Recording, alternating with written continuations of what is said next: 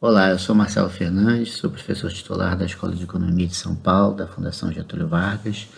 Eu venho fazendo pesquisa nos últimos 20 anos em econometria não paramétrica aplicada em especial a finanças em alta frequência e a problemas de alta dimensionalidade.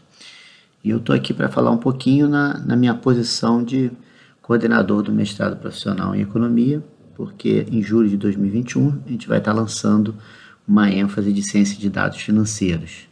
Então eu queria trazer essa perspectiva de, de um economista, né, do que, que se trata é, ciência dos dados. Hoje em dia, a nossa graduação na Escola de Economia de São Paulo já prepara nossos alunos para se formarem como economistas que são já cientistas dos dados, e agora a gente quer trazer essa novidade também para o mestrado profissional e para os programas de pós-graduação em geral da Escola de Economia de São Paulo.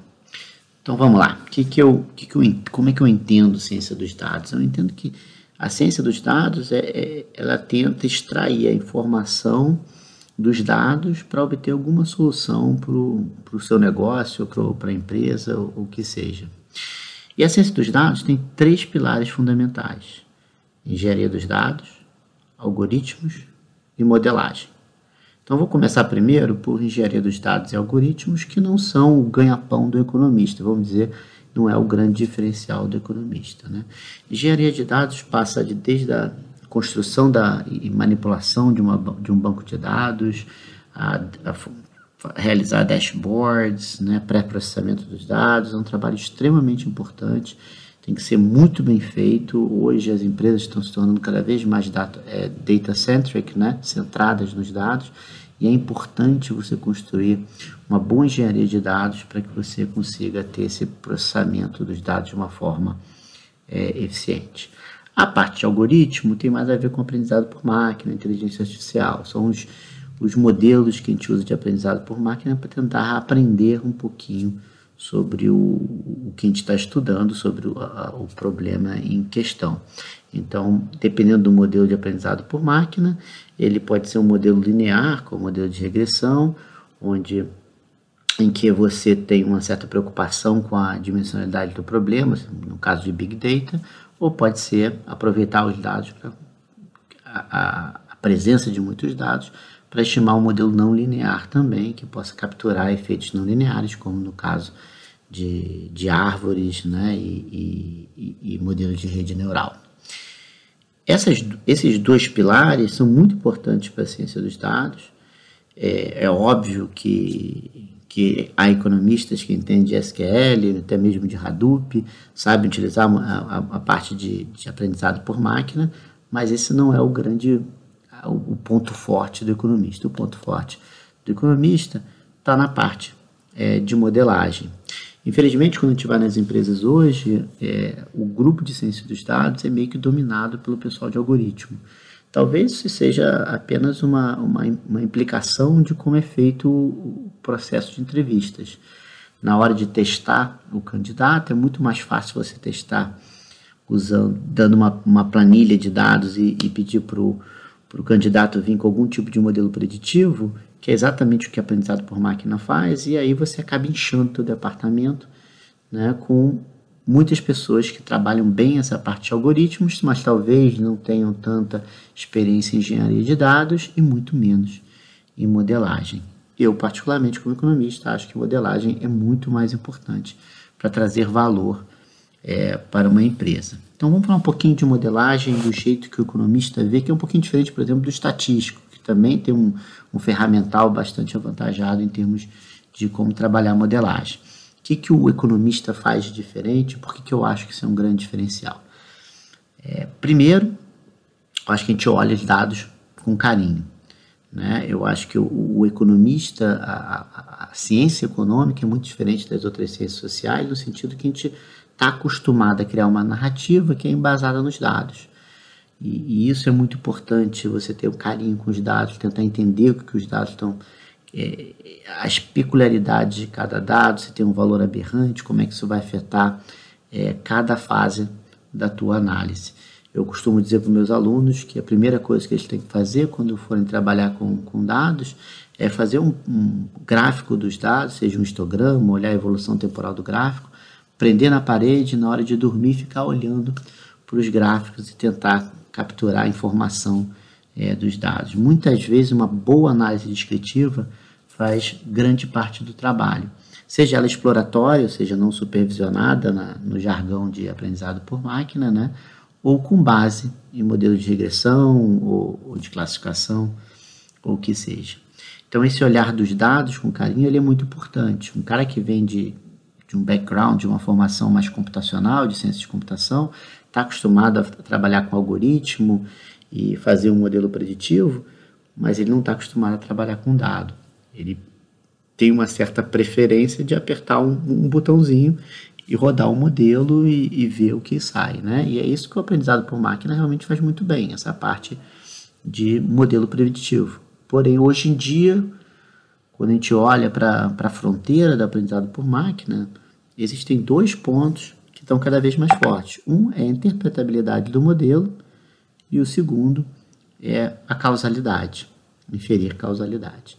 Então, a interpretabilidade do modelo é o que a gente faz em economia. A gente tenta criar modelos que são modelos preditivos que têm interpretação. A gente não está acostumado a trabalhar com modelos de aprendizado por máquina sem interpretabilidade nenhuma. Então, hoje, que está surgindo agora técnicas tipo o Lime, o, o, lá, o valor de Shapley, né, para tentar entender, capturar algum tipo de interpretação do modelo, são coisas que estão muito no nosso cotidiano é, de econometria, de economia, de economia. Já a causalidade é um problema diferente. Né? Eu acho que são poucas áreas do conhecimento que realmente estão é, preparadas e, ou pensando já há muito tempo em causalidade. Em particular, eu vejo como é que o pessoal de aprendizado por máquina tenta é, incluir inferência sobre causal dentro de aprendizado por máquina, me parece que, que eles não entenderam o problema. O grande problema de inferência causal está na simultaneidade. É um problema de identificação muito forte. Identificação é uma coisa que a gente trabalha bastante em econometria e economia.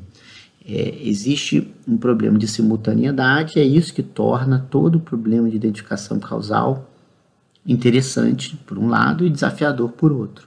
A gente precisa encontrar algum tipo de variação exógena para poder distinguir né, é, é, um efeito de outro efeito e meio que matar essa simultaneidade, nem que seja por um intervalo de tempo, ou um antes, um depois, uma coisa desse tipo.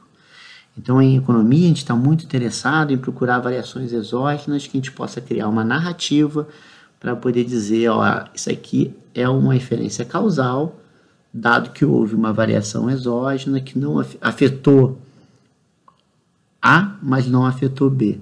E quando eu faço isso, eu consigo eliminar o problema de simultaneidade entre A e B. Bem diferente do que é feito em aprendizado por máquina. Em aprendizado por máquina, hoje, o, o grande instrumental que eles têm para trabalhar com, com causalidade se chama DAG, né, que são, é um, são gráficos acíclicos né, direcionais, e ali, que, que, é o trabalho que o Judea Pearl tem, tem feito, e ali, basicamente, o que eles fazem é resolver o problema da causalidade por premissa, por hipótese. Eu assumo que não existe problema de simultaneidade, e aí, uma vez que eu assumi isso, ficou fácil.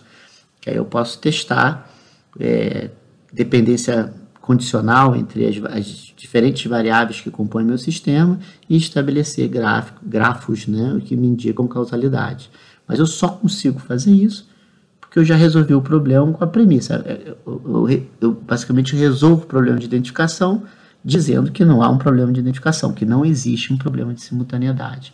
Então, é, essa discussão de causalidade me parece ainda muito incipiente em aprendizado por máquina, ao contrário de economia, né, que lá de 1900 e início do século XX, a gente teve Ragnar Frisch, Habermas já falando sobre causalidade, que começou em, em macroeconomia, depois, hoje em dia, você pega toda a microaplicada, tem toda uma discussão de causalidade, todos os métodos que a gente utiliza, mas no fundo, no fundo, o que a gente tem é uma narrativa de você contar uma história onde você resolve o teu problema de causalidade utilizando algum tipo de variação exógena, mas a historinha tem que estar sempre por trás.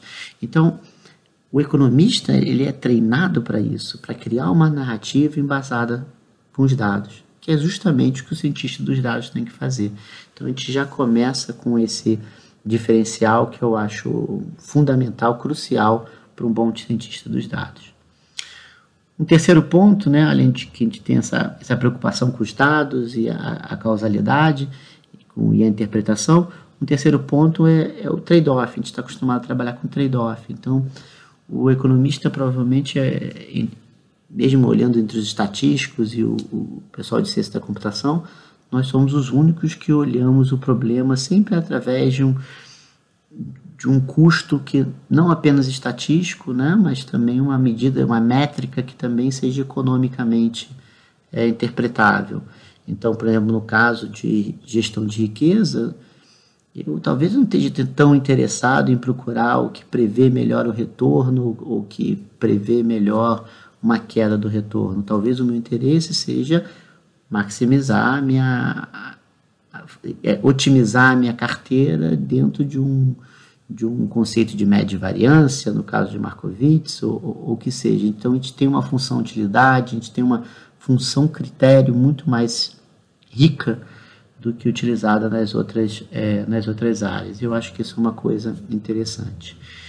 É, então, não é, uma, não é à toa, não é uma coincidência que nos últimos anos houve um, um, uma grande procura por economistas, cientistas dos dados, nas empresas tecnológicas. Né? A Amazon talvez hoje seja a razão de inveja de, de quase todas as firmas tecnológicas, dos 200 cientistas dos dados que eles têm, 150 têm PhD, mais de 150 têm PhD em economia. Então são pessoas que estão acostumadas a fazer essa modelagem, têm um conhecimento na área, porque sabe um pouquinho de teoria dos leilões, que é muito útil para a Amazon e para todas essas empresas tecnológicas. Imagina uma, uma, uma, empresa de joguinhos né, eletrônicos, né, e você tem que.